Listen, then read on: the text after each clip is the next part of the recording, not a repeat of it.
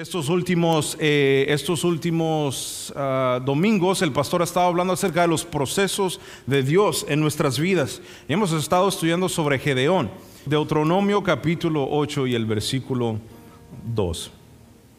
Y dice la palabra de Dios así, en el nombre del Padre, del Hijo y del Espíritu Santo. Y te acordarás de todo el camino por donde te ha traído Jehová, tu Dios, estos 40 años en el desierto para afligirte, para probarte, para saber lo que había en tu corazón, si habías de guardar, o no sus mandamientos. Vamos a leerlo todos juntos una vez más. ¿Qué le parece? Una, dos, tres.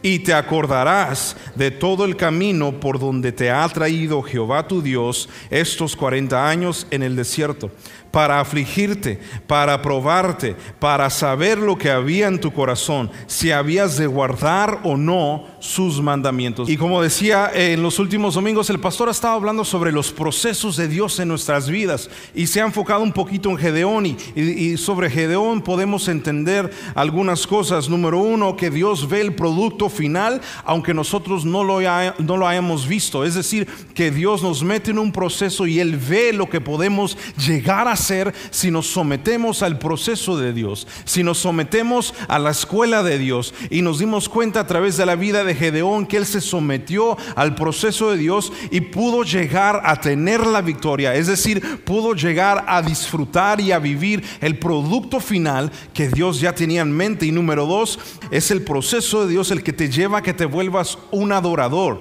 o, o en otras palabras, a que eleves tu adoración, a que levantes, que, que te llenas más, que te metas más en la adoración con Dios. Y lo pudimos ver en la vida de Gedeón, que él comenzó a adorar a Dios. Y número tres, también nos dimos cuenta en la vida de Gedeón que cuando te sometes al proceso de Dios, que eh, el proceso de Dios te lleva a derribar los ídolos, es decir, aquello que va a estorbar tu avance.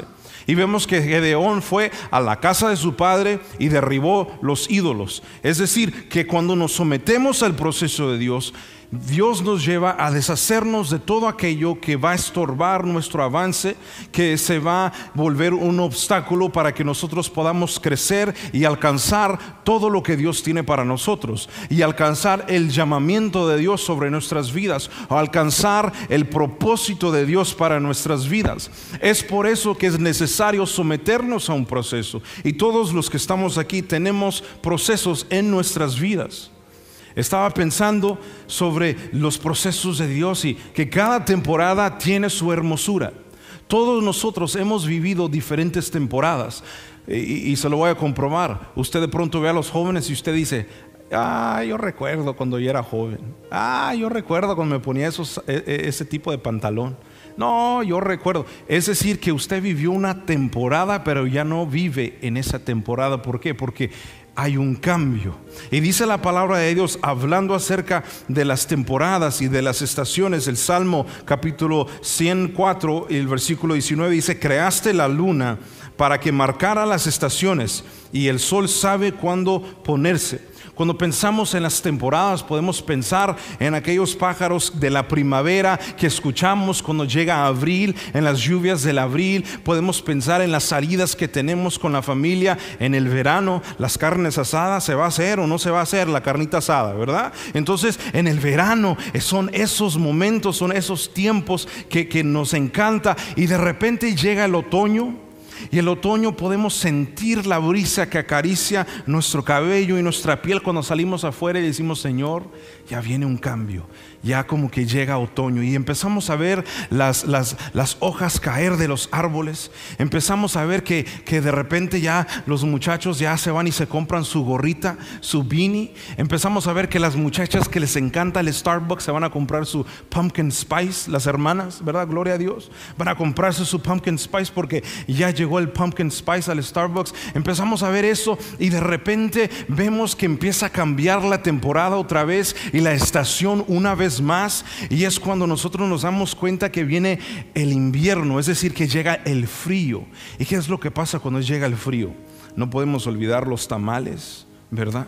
Que empiezan a cocinarse por ahí un pozolito. Algunos, ¿verdad? No se pudieron esperar y ya el pozole le entraron con todo en vez del pavo, ¿verdad que sí? Ya hay pozolito, ya hay tamalitos, la, Navidad se, se, aproxima, ya empezamos a ver un cambio aún en las tiendas, en las iglesias, empezamos a sentir un poquito el cambio porque ya los hermanos vienen con sus chamarras, con sus abrigos. Es decir, que cada temporada tiene lo suyo, cada temporada tiene algo que nos puede enseñar y así mismo en nuestras vidas existen diferentes temporadas. Y solamente porque ya no vivimos en cierta temporada, no significa que la temporada en la que nos encontramos presente no tiene su hermosura. Dice la palabra de Dios lo siguiente en Eclesiastés en el capítulo 3 y el versículo 1. Dice, hay una temporada para todo, un tiempo para cada actividad bajo el cielo. La vida tiene sus temporadas y cada temporada tiene una lección.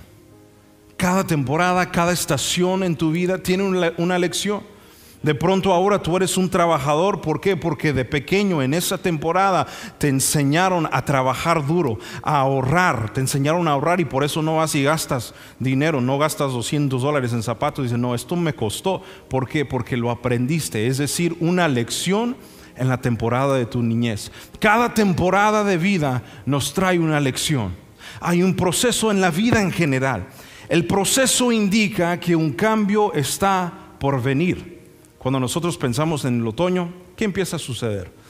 Las hojas empiezan a cambiar de color, las hojas empiezan a caerse, es decir, empieza ya el proceso para darle la bienvenida al otoño. Y en nuestras vidas a nosotros como seres humanos no nos gusta el cambio. No queremos el cambio. Decimos, así está bien. ¿Para qué? Pero el cambio indica que hay un proceso. Y ese proceso indica que algo bueno viene. No siempre lo del pasado es bueno. No siempre lo del pasado fue mejor. La vida del creyente siempre debe ir mejorando. Amén los veo así, no sé si ustedes son creyentes o no, de pronto, ¿verdad? Los cambiaron, pero se parecen mucho a la congregación donde a veces predico, Iglesia Filadelfia, pero les digo a ustedes que la vida del creyente va de victoria en victoria. La vida del creyente va mejorando en Cristo. Así vengan las tormentas, así vengan las tempestades, venga lo que venga otra pandemia, vamos mejorando. ¿Por qué? Porque nuestra, nuestra, nuestra paz, nuestro gozo, nuestra alegría y nuestro propósito no depende del mundo, depende de Dios y lo que Dios nos ha dado. ¿Cuántos dicen amén? Y por eso es que nosotros, aún en medio del proceso, aún en medio del dolor, aún en medio de la tempestad, podemos dar gloria a Dios, podemos exaltar el nombre de Dios y la gente no lo puede entender. Y es por eso que Jesús dijo, mi paso os dejo, mi, mi paso os doy, y yo no la doy como el mundo la da. ¿Por qué? Porque es una paz que sobrepasa todo entendimiento. Dígalo conmigo, es una paz que sobrepasa todo entendimiento. Los cambios son necesarios en nuestra vida. Los cambios son necesarios y tienen propósito. Yo hace unos días estaba hablando con el hermano Daniel. Estábamos ahí alrededor de, una lumbrita y un fueguito allí. Y usted sabe, ¿verdad? Ya, ya llegué yo a esa etapa donde uno se para allí y lo único que dice es, así es. Y el hermano, no, sí, sí, así es. Y yo, no, pues está difícil. El hermano Ramírez, no, sí, sí, está, difícil. Ya, la ya llegué yo a esa etapa, gloria a Dios. nunca pensaba llegar yo a esa etapa. Pero ya, ya me puedo relacionar con, con los hermanos. Ah, así es, no, sí. Ahí mueve una piedrita, un, algo ahí. No, pues sí, está bueno. No, sí, hermano, no, pues sí. No, pues sí. Y sí, sí, sí. Pero estábamos platicando Estamos hablando de, este invierno, este invierno que, viene. Y le dije, hermano, eh, por ahí como que están eh, eh, diciendo que, va a nevar otra vez y que se va a poner fuerte, se va a poner fuerte el asunto. Y luego me dijo algo que me dejó pensando. Me dijo, no, pues sí, dice, con que no se vaya la luz y el agua, dice, está bien, lo necesitamos, es necesario. Le dije, sí, ¿verdad? Me dice, sí, dijo. Dice, en los años pasados, cuando no se ha congelado lo suficiente, eh, eh, empiezan las, las, las, este, las fleas, las, las pulgas. Dice, están en las yardas y los perros se llenan. Dice, pero después de esta última congelada, mató todas esas pulgas. Y ahora los perros no tienen que andar así tanto. ¿Por qué? Porque el cambio es necesario. Es necesario que vengan esos procesos a nuestra vida. Y ahora quiero decirte lo siguiente, ¿por qué es necesario el, proceso en nuestras vidas? Y vamos a entrar ya en el tema. Quiero decirte algo, si Dios tiene un propósito para tu vida, Dios también tiene un proceso para tu vida. Es necesario el proceso en nuestra vida si es que Dios tiene un propósito para nosotros. ¿Cuánto dicen amén? Ahora que no lo hayas descubierto y no lo entiendas todavía es muy diferente, pero de que hay un propósito para tu vida, existe un propósito para tu vida. Si Dios tiene un propósito, también tiene un proceso para ti. La pregunta que yo te quiero hacer en esta mañana es, ¿en qué temporada te encuentras? ¿En qué proceso de vida te encuentras? Porque debemos entender que, que, todo en la vida existe, es como una escuela, es la escuela de Dios. Dios nunca te va a graduar de una clase, nunca te va a graduar de la materia hasta que no hayas pasado esa materia. Entonces por eso hay gente que año tras año sigue batallando con lo mismo, sigue batallando con el enojo, sigue batallando con la tristeza, sigue batallando con los chismes, sigue batallando con la mentira. Dios te mete en la clase otra vez, no pasaste hijo, vas a someterte otra vez y hasta que nosotros no nos sometamos al proceso de Dios y digamos Señor aquí estoy y nos rindamos por completo, Dios nunca nos va a levantar, Dios nunca nos va a graduar. Y por eso es que hay muchos creyentes que se encuentran en lo mismo. Y una de los, uno de los procesos que me quiero enfocar en esta mañana es el famoso desierto. Dios usa el desierto en nuestras vidas. Y quizá el proceso o la temporada del desierto puede ser la más difícil para algunos, porque ahí en el desierto está solo, ahí en el desierto hay soledad, Allí en el desierto, de pronto tú no puedes sentir la mano de Dios, no puedes sentir gente que tenía un llamado, no que tenía, sino que tiene. Hasta ahí llegó. Gente que tenía una pasión por servir a Dios, gente que tenía eh, unas ganas de ser usado por Dios, de pronto se encuentra entrando a un desierto en el proceso de Dios de su vida y hasta ahí llegó y no alcanzó más. Se quedó allí porque el proceso o te hace victorioso y sales victorioso o te quemas y te quedas ahí y dices, hasta aquí llegué, esto es demasiado difícil. Y nosotros podemos ver la vida de Moisés en el Éxodo y en esos, esos libros del Pentateuco nos podemos dar cuenta de algo muy interesante en la vida de Moisés. La vida de Moisés se puede caracterizar eh, porque él fue el que libertó al pueblo de Israel de Egipto. Egipto ya eh, eh, había estado, eh, había tenido al pueblo de Israel bajo cautiverio y llegó Moisés y los liberó. Pero se puede dividir en tres etapas la vida de Moisés. La primera son 40 años que él vivió en el palacio. Él no nació en una cuna de oro, pero creció en una cuna de oro. Es decir, que nació y a los cuantos meses, ustedes conocen la historia, había una orden de parte del faraón que mataran a todos los niños recién nacidos. Entonces lo pusieron a, Moisés, lo aventaron en un río, en una canastita y llegó a la hija del faraón y la hija del faraón lo, lo creó como, lo, creó como su, su propio hijo. Y entonces Moisés tuvo a su disposición, tuvo los mejores maestros de Egipto, tuvo las mejores escuelas, tuvo las mejores enseñanzas, tuvo dinero, tuvo todo. Él fue el príncipe de Egipto. Los, las primeras, eh, los primeros 40 años de Moisés se caracterizan por eso porque estuvo en el palacio, era el príncipe de Egipto. De ahí los siguientes 40 años los pasa en el desierto. Es decir, en un proceso de su vida, después de tenerlo todo, pasa ahora a tener nada. Y allí es donde él se casa. Amén, gloria a Dios. Ahí es donde él encuentra una esposa, suegro, suegra, de todo. Allí en el desierto, así que no le tengan miedo al desierto. A lo mejor por ahí está. Y luego de ahí, después del proceso, los últimos 40 años, es lo que nosotros conocemos como el momento en que Moisés pastorea al pueblo de Israel.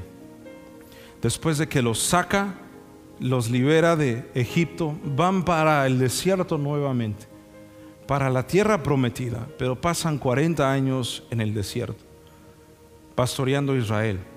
Es decir, los primeros 40 años en el palacio, los siguientes 40 años pastoreando ovejas y los últimos 40 años pastoreando el pueblo de Israel. Yo le pregunto a usted, ¿cuál es más difícil, pastorear ovejas o pastorear a la gente?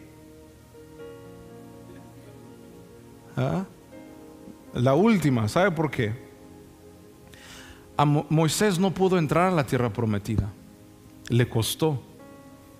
Porque por el enojo, el carácter, podría decir, pero fue tan difícil pastorear al pueblo de Israel, pero era necesario que Moisés pasara por un proceso de ser humillado, de ser renovado, de que su carácter fuera moldeado, para entonces estar listo para la tarea que Dios tenía para él de pastorear al pueblo de Israel en Egipto. Ahora bien, quiero que leamos juntos Deuteronomio capítulo 8 y el versículo 2, porque ahora me gustaría que nosotros, no importando en qué proceso te encuentres, podamos entender el porqué de los procesos de Dios en nuestra vida. Sí vimos que son necesarios porque tenemos un propósito, pero ¿qué es lo que hace el proceso? Dice Deuteronomio capítulo 8, el versículo 2, y te acordarás de todo el camino por donde te ha traído Jehová, tu Dios, estos 40 años, en el desierto para afligirte, para probarte, para saber lo que había en tu corazón, si habías de guardar o no sus mandamientos. Te la quiero leer en la nueva traducción viviente, un poquito más sencilla para poder entender. Dice si la palabra de Dios recuerda cómo el Señor tu Dios te guió por el desierto durante 40 años donde te humilló y te puso a prueba para revelar tu carácter y averiguar si en verdad obedecerías sus mandamientos. Número uno, hay dos razones por la cual Dios nos prueba y número uno, por la cual Dios nos lleva al desierto y número uno es para probarnos. ¿Para qué nos lleva Dios al desierto? Dígalo fuerte, ¿para qué? Para probarnos. ¿Por qué entonces Dios tiene que probarnos? Si, Dios lo conoce todo, si Dios es omnipresente, omnisciente, omnipotente, ¿para qué entonces Dios tiene que probarme? ¿Para qué Dios llevó al pueblo de Israel? Para ser probado. ¿Por qué razón? Te contaré la razón. ¿Cuánto tiempo duró el pueblo de Israel como esclavos? 430 años duraron como esclavos. Ahora, la pregunta es, en el momento que el pueblo de Israel es libre y salen ellos para el desierto hacia la tierra prometida, la pregunta es ahora, ¿la mentalidad de ellos es de una persona libre o sigue siendo de un esclavo? Sigue siendo de un esclavo, ¿por qué? Porque llevan generaciones enteras como esclavos. Es decir, que viven como esclavos, es lo único que saben hacer, es vivir como esclavos, es pensar como esclavos.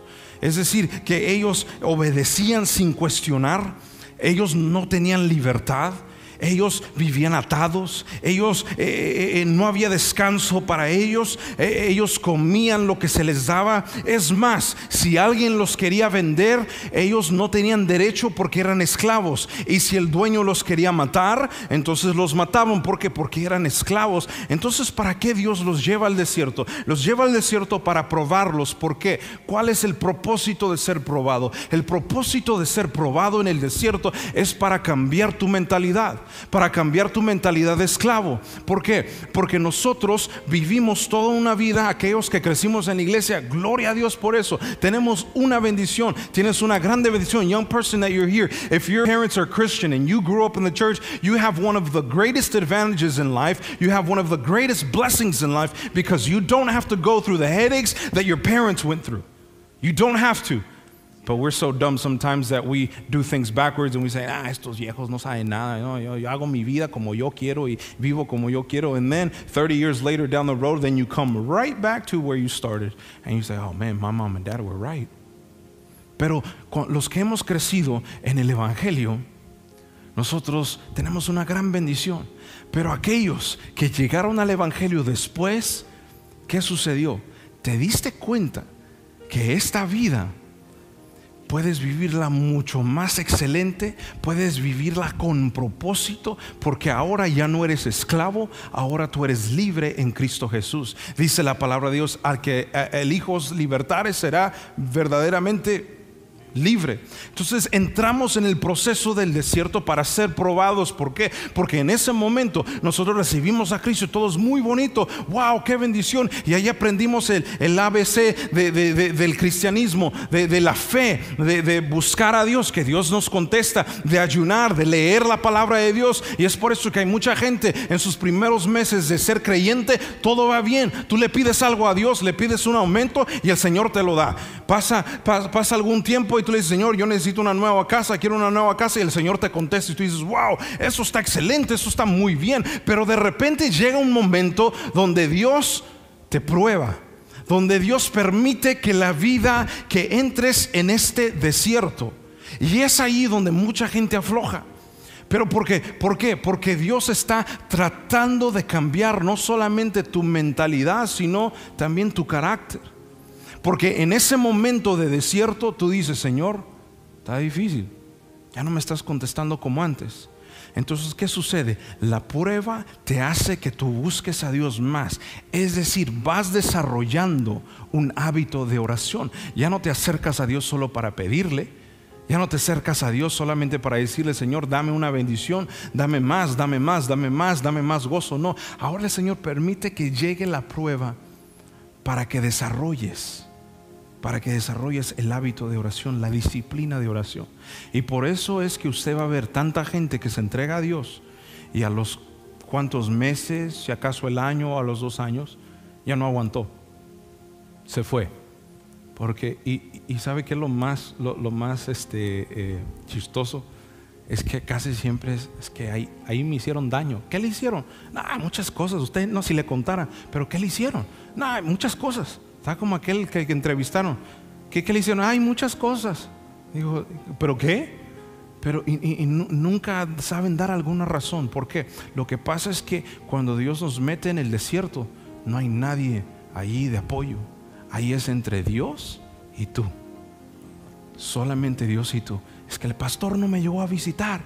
Y nunca te has puesto a pensar que de pronto, en ese momento de desierto, Dios no, no dejó al pastor que fuera a tu casa a visitarte para que tú pasaras la prueba solo para que no dependieras de los demás, sino aprender a depender de Dios.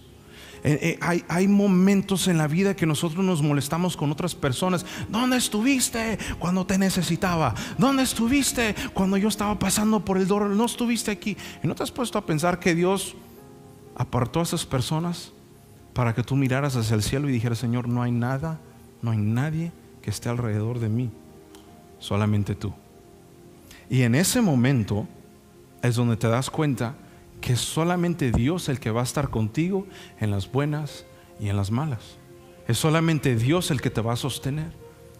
Dios nos prueba para cambiar nuestro chip, nuestra mentalidad de esclavo. Estábamos impuestos a ser adictos y corríamos a, los vicios, sea la, a la botella, a las mujeres, al chisme, a los pleitos, sea lo que sea, cuando se presentaba algún problema. Pero ahora que Dios te ha probado y te está probando en este proceso del desierto, Dios te está cambiando la mente para que digas, ya no voy a correr a eso, voy a correr a Dios. ¿Sabe qué, sabe, qué tan? Eh, le voy a ser honesto, la primera vez que a mí me pasó esto, yo decía, qué ridículo esto, se siente bien feo, porque le quiero llamar a estas personas y nadie me está contestando, Señor. El Señor me dijo, pues habla conmigo. Es que tú no me hablas. O sea, yo estoy ahí orando, Señor, por favor, y yo no escucho nada. Entonces yo recuerdo un momento que yo estaba en oración. Dijo, vamos a intentarlo. Señor, está pasando esto, está pasando esto. Me siento así me siento acá. Me dan ganas de tirar todo. Me dan ganas de esto. Y, porque hay que serle honesto a, Dios en la oración. A Dios no se le acerca a la oración, Señor, tú eres grande, fuerte, poderoso. No hay nada. No, no, no mi corazón no necesito nada. No, a Dios se le, se le acerca uno con sinceridad. Señor, me siento cansado. Señor, tengo ganas de darme por vencido. Dame fuerzas. No hay nada de malo de ser sincero y honesto con Dios porque Dios ya conoce tu corazón. Entonces me le acerqué al Señor y le empecé a contar. Y en ese momento de repente yo estaba enojado porque dice, Señor, no me estás hablando, Señor, no siento nada. Y en ese momento empecé a llorar. Y el Espíritu Santo empezó a trabajar en mi corazón. Y de repente como que yo sentía un abrazo de Dios. No se lo puedo explicar. Estaba yo solo, sentí un abrazo de Dios. Como que Dios me decía, todo va a estar bien, no te preocupes. Señor, pero todo va a estar bien, no te preocupes. Y sabes qué? Después de que pasó eso, como que uno se volvió, o yo me volví adicto a esa presencia, a ese momento donde no hay nadie más. Solamente yo y el Espíritu Santo. Y entonces cada vez que se acerca el problema, sí, uno como humano a veces también grita y verdad que sí, como que, como que se le sale el apellido. Dice, no, este sí, sí es hijo de salvadoreño, este se le sale lo chalateco, ya, ya lo vi, ¿verdad? Pero de repente cuando uno reacciona y uno dice, Señor, el enojarme no trae nada de beneficio, por lo tanto voy a buscarte a tu presencia. Y es cuando yo he visto los mejores resultados de Dios. ¿Para qué Dios permite que pasemos el proceso del desierto? Para ser probados. Para ser probados. Usted nunca eh, ha arreglado algo en su carro y dice, pues vamos a ver, a ver si jala o no jala. ¿Verdad que sí? Los hermanos mecánicos. A veces cuando no quieren gastar esos extra 10 dólares, nada, tú ponle ese tornillo, a ver, está bien. Bueno, pues y, y, después viene lo siguiente, vamos a ver, enciende el carro, ¡pum! Se cayó el tornillo. No, no jaló. No, pues ya, porque lo tuvo que probar para ver si iba a funcionar o no.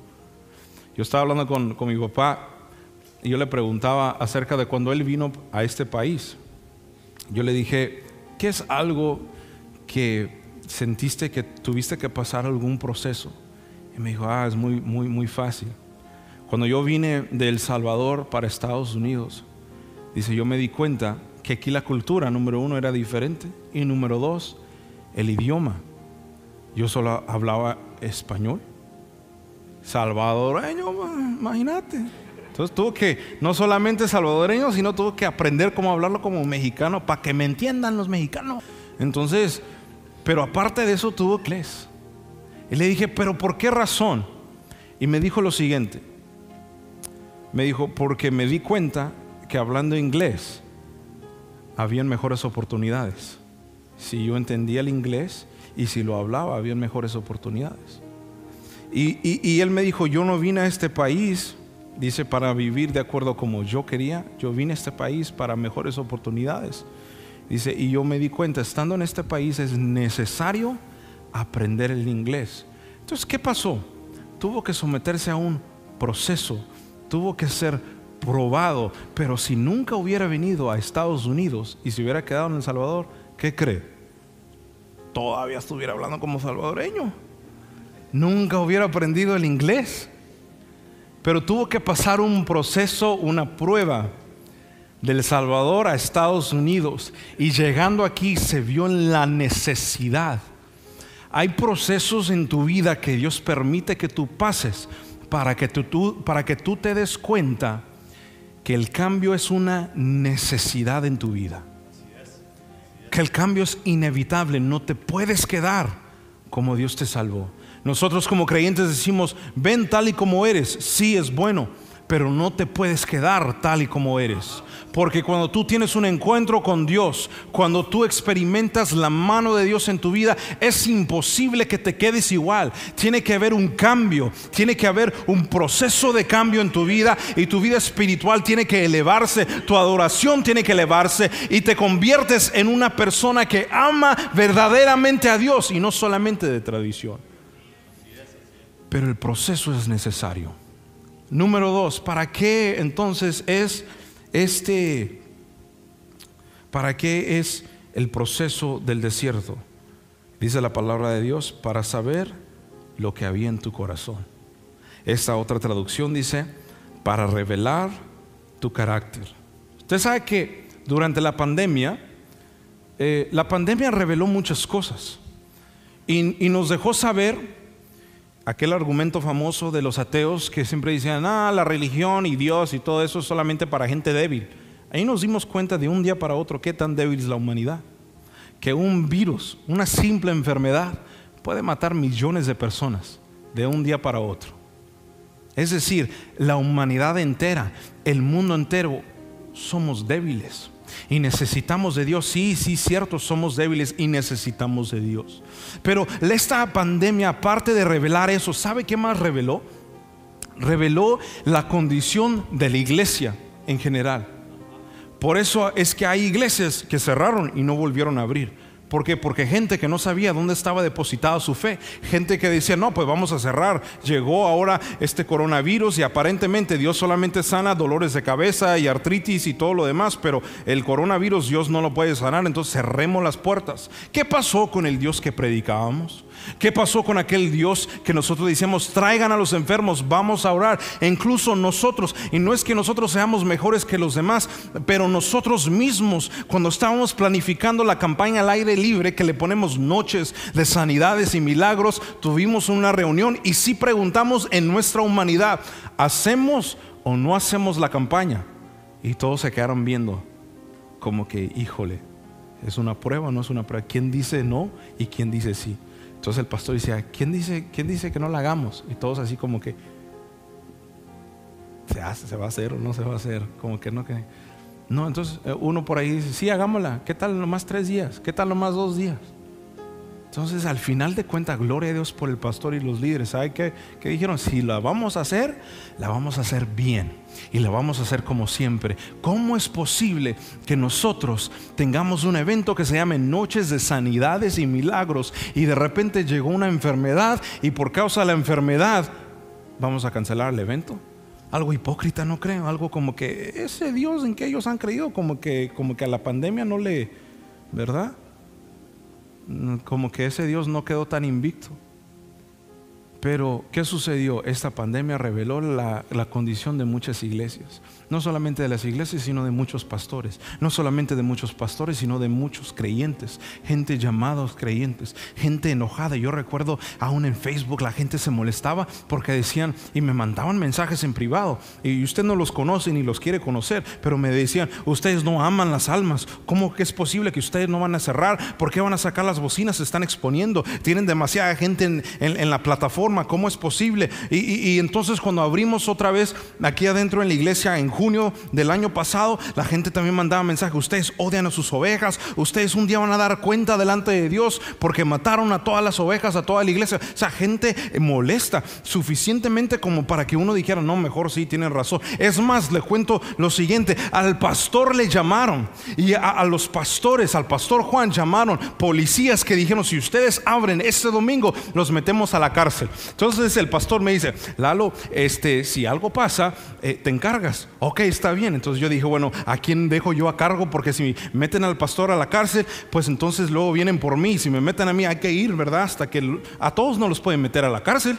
Entonces algo va a pasar. O tenemos el culto acá o lo tenemos en la cárcel. Pero de que Dios se glorifica, se glorifica. ¿Cuánto dicen amén? Démosle gloria a Dios. Amén. Y, entonces esta pandemia reveló muchas cosas, reveló el corazón, reveló el carácter, reveló la condición. Y este versículo dice que te acordarás, ¿por qué te acordarás? Porque cuando pasamos por el desierto, Dios permite que pasemos por el desierto, el proceso de nuestra vida, para revelar nuestro corazón. Pero la pregunta es si Dios lo conoce todo y lo sabe todo, ¿para qué Dios entonces necesita entender o saber lo que hay en nuestro corazón? Tú sabes que ese proceso no es para que Dios sepa, porque Dios ya lo sabe. Ese proceso es para que tú lo entiendas, lo que realmente hay en tu corazón. Cómo realmente es tu carácter. Ah, hermano, no es que yo soy bien cristiano, yo sé, yo he creído, oh, yo tengo 20 años en la iglesia. Pero llegó la prueba y aflojaste.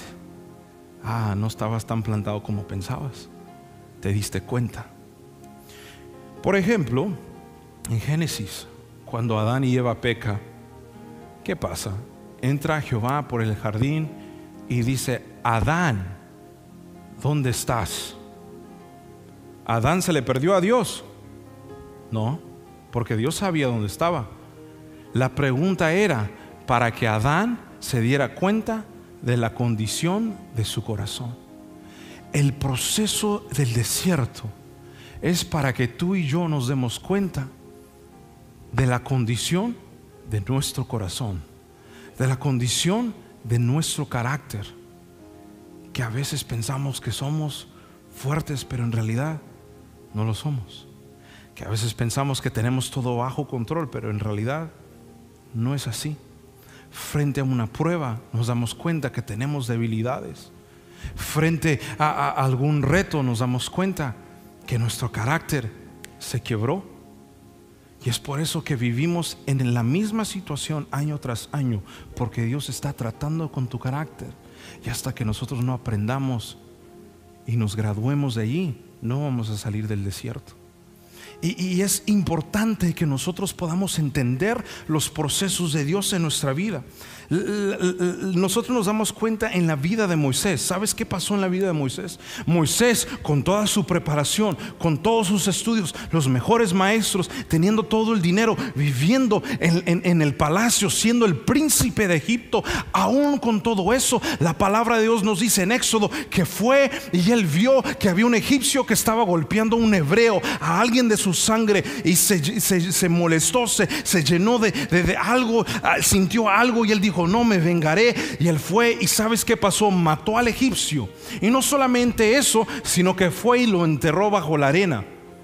O sea, con todos sus estudios, Moisés aún así fue capaz de matar a alguien. ¿Por qué? Porque reveló su carácter.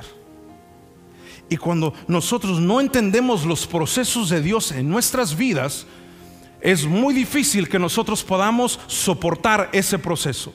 Cuando entendemos que hay un propósito de Dios para nuestras vidas, entendemos que hay un proceso. Por lo tanto, cuando llega el proceso, nosotros decimos, yo sé, tengo que, tengo que mantenerme, tengo que sostenerme porque el proceso me va a llevar al próximo nivel que Dios quiere que yo entre. ¿Y sabes qué pasa? Existe tantos padres que no entienden los procesos de Dios en sus vidas y, y no entienden los procesos de Dios en sus vidas y tampoco entienden los procesos de Dios en la vida de sus hijos. Y es por eso que hay tantos padres que lejos de ser una ayuda para el llamado de sus hijos, son un obstáculo para el llamado de sus hijos. ¿Por qué tanta iglesia? Otra vez van a ensayar, otra vez van a ir a predicar, otra vez van a ir a orar allá por las personas, otra vez otra noche el Espíritu Santo. ¿Cuántas noches del Espíritu Santo? ¿Y por qué esto? ¿Y por qué lo otro? Mejor váyanse al mall, mejor váyanse de shopping, mejor vayan al parque, vayan a hacer algo más. ¿Por qué tanta iglesia, tanta iglesia? ¿No te has puesto a pensar que de pronto es Dios que ha metido a tu hijo, a tu hija en un proceso para alcanzar el llamado de Dios sobre sus vidas? Y, lo que pasa con nosotros es que nosotros nunca nos sometimos, bueno, no voy a decir nosotros, sino padres que nunca se sometieron al proceso de Dios, por lo tanto tampoco quieren que sus hijos se sometan al proceso de Dios y ni lo pueden entender, nadie los puede convencer. ¿Por qué? Porque ellos nunca se sometieron al proceso de Dios para sus vidas. Dios tenía un llamado, Dios te llamó. Y hay gente aquí que yo sé que Dios te llamó, pero ahora eh, llegas a la iglesia como cualquier otra persona, te sientas, no adoras, eh, observas y un día esa pasión, ese fuego que estuvo en ti, ¿qué pasó? ¿Para dónde se fue? Llegó la prueba y te diste cuenta que tu carácter no estaba listo. Ahora te das cuenta por qué aquel tiempo no quedaste como director de alabanza. Ahora te das cuenta por qué en aquel tiempo Dios no abrió las puertas para que fueras a las naciones. ¿Por qué? Porque la prueba reveló tu corazón y no solamente eso, sino que reveló tu carácter. Y es por eso también que hay gente que no puede, eh, eh, eh, quiere emprender negocios, pero no avanza. ¿Por qué? Porque Dios dice, no está listo todavía, no está listo todavía, cálmate chiquito, ahorita, ahorita, te tengo que moldear, te tengo que moldear. Pero si nosotros vamos a vivir esta vida y vamos, y, vamos a seguir haciendo las cosas de nuestra manera, vamos a fracasar. Porque sin el proceso de Dios vamos a fracasar. Sin el proceso de Dios en nuestras vidas vamos a fracasar. Yo recuerdo algún tiempo, yo quería esos zapatos caros que, venden de Nike, de, Jordan, ¿verdad? Usted los ve en la tienda eh, como 200, 300 dólares, ¿sí? Entonces, eh, pues, mis padres decían, ¿tú estás loco? Vamos a comprar esos unos de 40, está bien. Y si me iba bien unos 60 dólares, estamos bien, estamos mucho mejor si de 60. Pues yo recuerdo que yo me fui, gradué la, la high school y me fui. Y yo dije, yo me los voy a comprar. Y me encontré unos en la Walmart, parecidos. Y yo dije, si le pinto la Nike aquí, nadie se va a dar cuenta. Es más, al menos que me los agarren y digan, vamos a ver si son de verdad. Pero sabes qué, los compré. Y, y sabes qué pasó? Después de usarlos, ni una semana andaban hablando esos zapatos, caminaban y, así le hacían. iban hablando conmigo, yo tenía compañero del camino, iba hacia donde quiera que yo iba. Entonces me puse tape, me tocó ponerme tape y ahí andaba el hermano así caminando por toda la escuela. ¿Por, qué, ¿Por qué le traes tape? Ah, es que es la moda, es que eh, me gusta. Oh, se te ven bien. Ah, sí, gracias. Pero una excusa. Pero ¿por qué te cuento eso? ¿Sabes por qué? Porque es muy diferente a usar el zapato de Walmart a usar el zapato que viene de la propia compañía. ¿Sabes por qué? Porque uno se sometió a un proceso y el otro no tenía el mismo proceso. Y no aguantó. Sí, se miraba bonito por los primeros cuatro días, pero ni para ir a salir con mis amigos el fin de semana me aguantó. Y así mismo nuestras vidas, hasta que no nos sometamos al proceso, no vamos a aguantar. La palabra de Dios nos dice en primera de Timoteo en el capítulo 4, el versículo 16 dice, ten cuidado de ti mismo y de la doctrina, persiste en ello, ya voy terminando hermanos, pues haciendo esto te salvarás a ti mismo y a los que te oyeren. ¿Qué es lo que Pablo le dice a Timoteo? Ten cuidado de quién? Del diablo. Ten cuidado de quién? De la suegra. No. Ten cuidado de quién? Del pastor. Ten cuidado de los hermanos de la iglesia. Ten cuidado de ti mismo. De ti mismo. Porque el que hace tropezar somos nosotros porque no tenemos disciplina, porque es más fácil culpar a los demás que aquel mirió, que aquella mirió. Es más fácil culpar a los demás que decir yo soy responsable por mí mismo. Quiero ir terminando. El desierto reta todo lo que tú dices que eres, hermano Alex. El desierto reta todo lo que dice que tú eres. Cuando nos sometemos al proceso del desierto, pasan varias cosas, somos probados. Y el final del versículo dice, si habías de guardar o no sus mandamientos. Y el proceso de Dios funciona, vamos a ponerlo de esta manera, funciona de esta manera en nuestras vidas. Vamos a poner el delantal. Alguien que me quiere mucho me, me trajo esta gabacha de El Salvador. Salvadoreño, me siento ya bueno, los procesos de Dios en nuestra vida funcionan de la siguiente manera. Si yo a usted le doy aceite, usted dice, ¿y esto para qué? Es un ingrediente. Si yo le doy esto, usted dice, ¿para qué? Es un ingrediente. No se comería esto así, un huevito no se lo comería así más. Tiene que cocinarse, ¿verdad que sí? Porque no se ha sometido al proceso. Lo que pasa en nuestras vidas es que cuando Dios, y ahora que nosotros pudimos comer durante el Día de Acción de Gracias, nos dimos cuenta que antes de que nosotros pudiéramos disfrutar del pavo, antes que nosotros pudiéramos disfrutar de los pastelitos que tenían por ahí, del dessert, como dicen en inglés, del pecan pie, del, del pudín, de todo eso, antes que nosotros pudiéramos disfrutar de eso, la cocina parecía un desastre, ¿sí o no? Levanten su, su, mano, hermana, si la cocina parecía un desastre. No le dé pena, no le dé pena, está bien. Gloria a Dios, tenemos unas valientes por ahí, cristianas de verdad, eso. Parecía un desastre, ¿verdad que sí? Había harina por donde quiera, huevos quebrados. Si tiene perros, los perros por allá y un griterío. Mija, alcánzame esto, sácame la basura, mira que esto. Y así mismo, mucha gente ve su vida un desastre. Que por dentro tú dices, Señor, no tengo rumbo. Y si yo estoy seguro que si yo entrara a la cocina de algunos de ustedes ese jueves por la mañana, no tendría ni rumbo. Ay, Señor, esto es un desastre. Y si uno juzga la comida y el pavo que se comieron, o las carnitas o los tamales, si lo hubiese juzgado por cómo se miraba la cocina en la mañana, todos especialmente yo hubiera dicho, no, eso, eso le hace falta sal, pobrecita la hermana no sabe lo que está haciendo. ¿Verdad que sí? Pero así es los procesos de Dios en nuestra vida. Es que llega un ingrediente, de pronto perdiste a alguien en la vida y dices, Señor, ¿por qué el dolor? De repente llegó alguien, te traicionó y tú dices, Señor, pero ¿por qué la traición?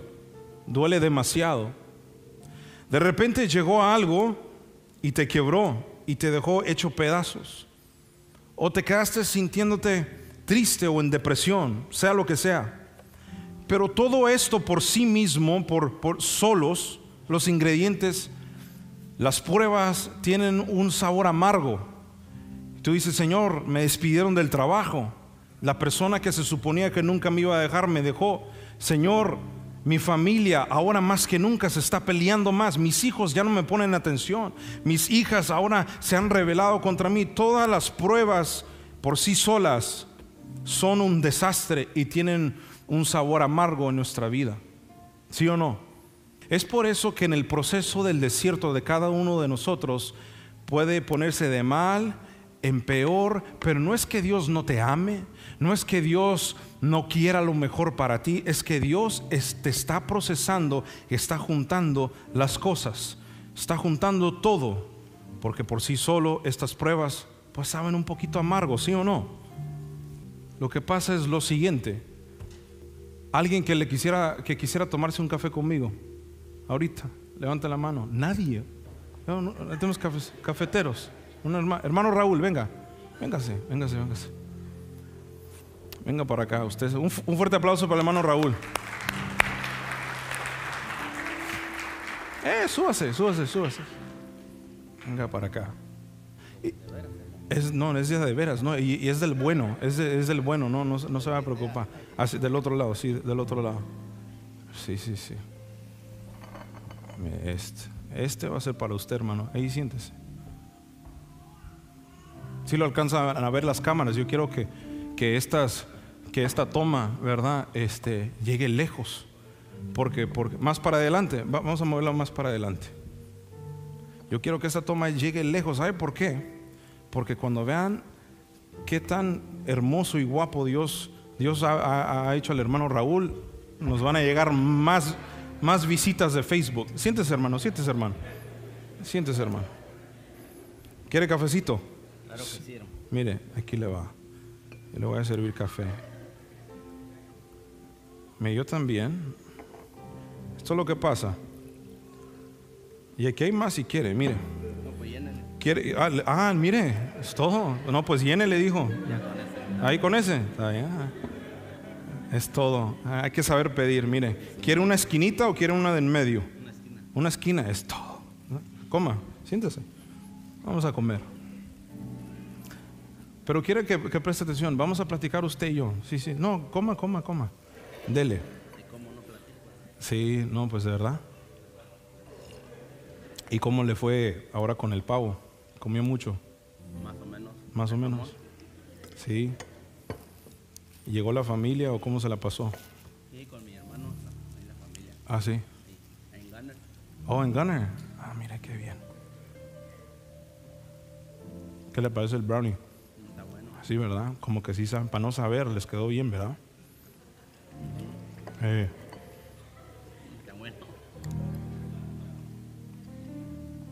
Pues platíqueme, ¿cómo, cómo le va? ¿Y el trabajo?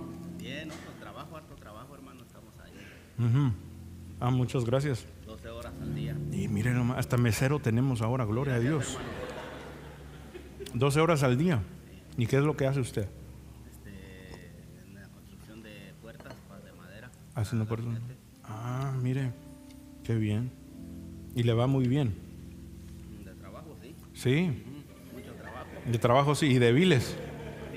Y débiles. Ah, bien. ¿Nunca ha pensado en poner su propio negocio? Sí, he pensado.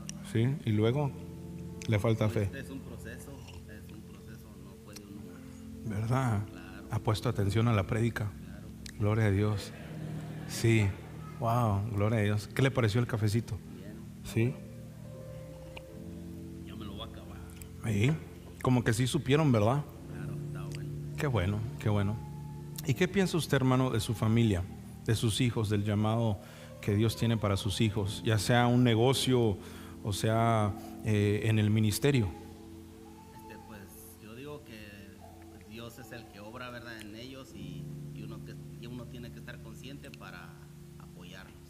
Para apoyarlos. Ellos uno que ellos que quieren, porque uno no puede ser estorbo para ellos, como dice usted. ¿Por qué haces esto? ¿Por qué haces el otro? Sino ir encauzándolos su propósito. Claro, Sí, sí, sí. Ya Raúl, ya lo veo, ya, ya se va a graduar de la universidad o No apenas entró. apenas entró. Apenas. Ah. Ya lo van a hacer suegro. ¿Mm? Ya lo van a hacer suegro. No ¿No cree? No. Ah. creo. ¿Le gustó el brownie? No está bueno. Sí, está bueno. Qué bueno. Pues mire, le gustó el brownie, le gustó el café. Ahora les voy a explicar lo que sucede cuando nos sometemos al proceso de Dios. Cuando nosotros nos sometemos, puede seguir comiendo y eh, tranquilo, tranquilo. Usted por, por ser valiente, usted puede tomar café. Ahora, vamos a ser como los, vamos a ser como los gringos, como los americanos tomando café en el, en el culto. ¿Sabe qué pasa? Que cuando nosotros nos sometemos al proceso de Dios, de pronto sí es amargo, de pronto los ingredientes no son los mejores. Tú dices, ¿por qué me dejaron? ¿Por qué perdí el trabajo? ¿Por qué esta temporada me siento solo? ¿Por qué de pronto mi familia no está conmigo? Algo se siente diferente en este año, no sé. Pero cuando nos sometemos al proceso de Dios, empiezan a llegar las pruebas que nos van moldeando y nos van haciendo ese hombre, esa mujer esforzado y esforzada de Dios. Y como te dije al principio, esa cajita de brownies, ese aceite y esos huevos por sí solo, como que no tienen sentido. Asimismo la cocina el, el jueves en la mañana, como que no tenía sentido, era un desastre. Pero cuando la empezamos nosotros a, a, a poner junto, cuando Dios empieza a poner esos problemas y esas circunstancias, los empieza a procesar y los une, esa cajita de, de, huevos, ese aceite y esos brownies. Luego llega el último proceso que es el ser cocinados, es decir, el fuego. Tienen que ser pasados por el fuego. Y si no fuera por todo eso individual, nosotros, el hermano Raúl y yo, no pudiéramos disfrutar de este café y de estos brownies. Porque primero tiene que haber un proceso. Es decir, hasta que yo no me someta al proceso de Dios, yo no me podré sentar con hermanos, con hombres de Dios, como mi hermano Raúl, y platicar de lo que Dios ha hecho, y platicar de cómo está mi familia, y platicar del proceso que nos costó para llegar a donde estamos. Es entonces que nosotros vamos a ver la mano de Dios moverse a nuestro favor.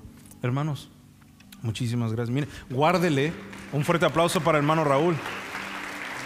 Le, le, guardan, le guardan esto al hermano Raúl, por favor. Sí, sí, sí. Hermano, se lo van a guardar ahí, al final. Ya está pagado y todo. Eso ya para misiones, seguro.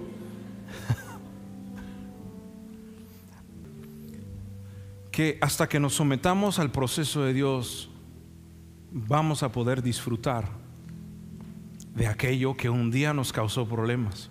Vamos a voltear y decir, ah, hombre, qué risa, ¿qué estaba pensando yo? ¿Por qué me afligí tanto? ¿Por qué me molesté tanto? Si yo hubiera sabido que este iba a ser el producto final, no me hubiera molestado tanto.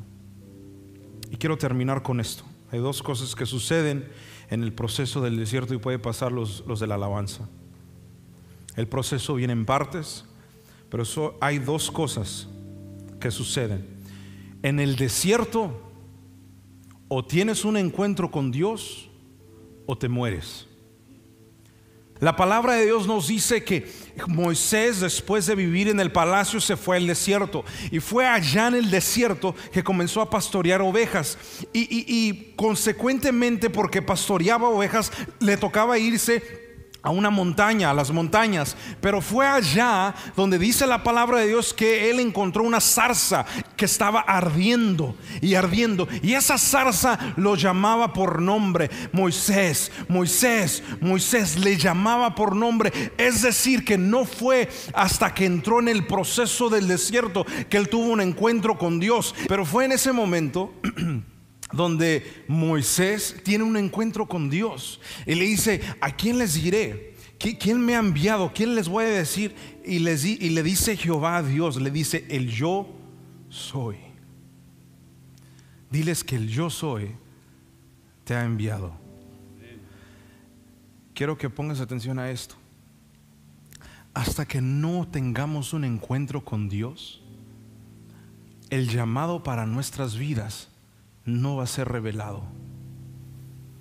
Puedes sentir el llamado, puedes sentir, porque Moisés lo sentía cuando vio a aquel hebreo que estaba siendo golpeado. Él algo por dentro ardía y fue y mató al egipcio. ¿Por qué? Porque algo había, una cierta compasión, algo ya estaba pasando, es natural por, por su llamado, pero él no entendía su llamado hasta que tuvo el encuentro con Dios. Y en el desierto es donde él tuvo el encuentro con Dios. La zarza ardía, pero no se consumía. Y mira lo que pasa, lo siguiente que pasa. Es esto, lo que dice la palabra de Dios. Salmo en el capítulo 103 y el versículo 7. Dice lo siguiente, sus caminos notificó a Moisés y a los hijos de Israel sus obras. Te lo voy a explicar. ¿Por qué dice lo siguiente? Sus caminos notificó a quién? A Moisés y al pueblo de Israel sus obras. ¿Quién es el que había tenido el encuentro y había vivido el proceso del desierto? Moisés. Israel era rebelde. Israel después de que fue libre dijo, ¿por qué no, por qué no nos morimos? Eh, ¿Por qué no nos regresamos a Egipto? Allá nos hubiéramos muerto. ¿Por qué nos trajiste a este desierto? Se quejaban porque había libertad ahora. Pero Moisés que tuvo un encuentro con Dios, dice la palabra de Dios, que sus caminos notificó a quién? A Moisés. ¿Sabes por qué? Porque Moisés tuvo un encuentro con Dios. Porque eh, a Moisés se le fue revelado los secretos del corazón de Dios, los planes del corazón de Dios se le fueron revelados a Moisés y a Israel. Israel solamente pudo ver las obras que Dios hizo, pero nunca pudo conocer a Jehová cara a cara. ¿Por qué? Porque Moisés fue el que tuvo el encuentro. Ahora fíjate bien hubo toda una generación de israelitas que murieron en el desierto, porque nunca tuvieron un encuentro con Dios. Porque aunque sabían de Dios, aunque conocían de Dios, no conocían a Dios. Es decir, que hay gente y aún en las iglesias que está convencida de que Jesús es el camino, la verdad y la vida, pero solamente porque están convencidos no significa que están convertidos. Tanta gente convencida de que para llegar al cielo es a través de Jesús, de que tengo que ir a la iglesia, tengo que tener una relación con el Espíritu Santo, sí tengo que alabar a Dios, pero están convencidos pero no convertidos.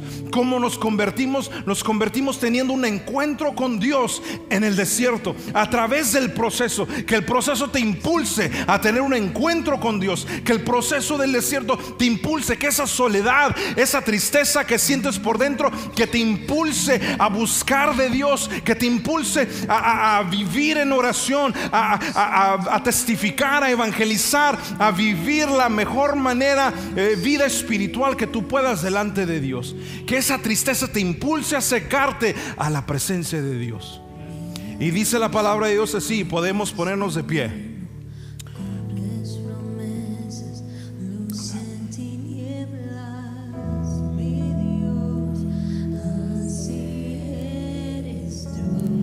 Dice la palabra de Dios en Deuteronomio en el capítulo 34 y el versículo 10.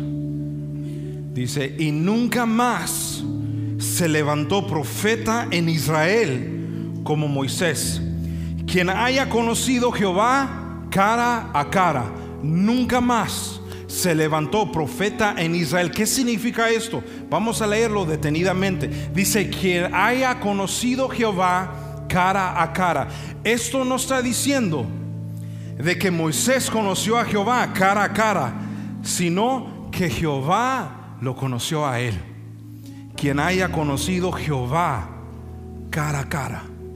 Es decir, una entrega por causa del proceso del desierto impulsó a Moisés a buscarlo, a amarlo, tanto que Dios le dio los diez mandamientos, tanto que Dios se presentó a él cara a cara. El proceso no existe, el desierto no existe para quebrantarte y que te des por vencido. El proceso existe para quebrantar tu orgullo y así puedas acercarte a Dios y conocerlo cara a cara. Si no fuera por el desierto, en la vida de Moisés, Jehová nunca lo hubiera conocido cara a cara. Pero a causa de ese proceso, Moisés buscó de Dios. Y quiero decirte, amado hermano y hermana que estás aquí, si tú te has dado por vencido o te quieres dar por vencido, aunque esos procesos de Dios pueden doler, siempre saldremos mejores que cuando entramos en Él. Siempre. Siempre saldremos más purificados. Job dice, he salido más purificado que el oro mismo. El proceso de Dios es para hacerte mejor. Has tratado de cambiar a tu propia manera y sigues viviendo en la misma miseria. Pero el cambio viene cuando te sometes a un proceso. Eso es para todo en la vida. Esto no es algo fuera de, común. Tú quieres bajar de peso, quieres tener un cuerpo como el hermano Héctor, musculoso y de todo.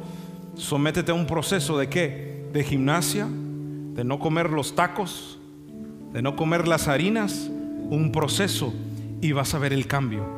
¿Quieres tener una vida espiritual como la de Moisés y conocer a Jehová cara a cara?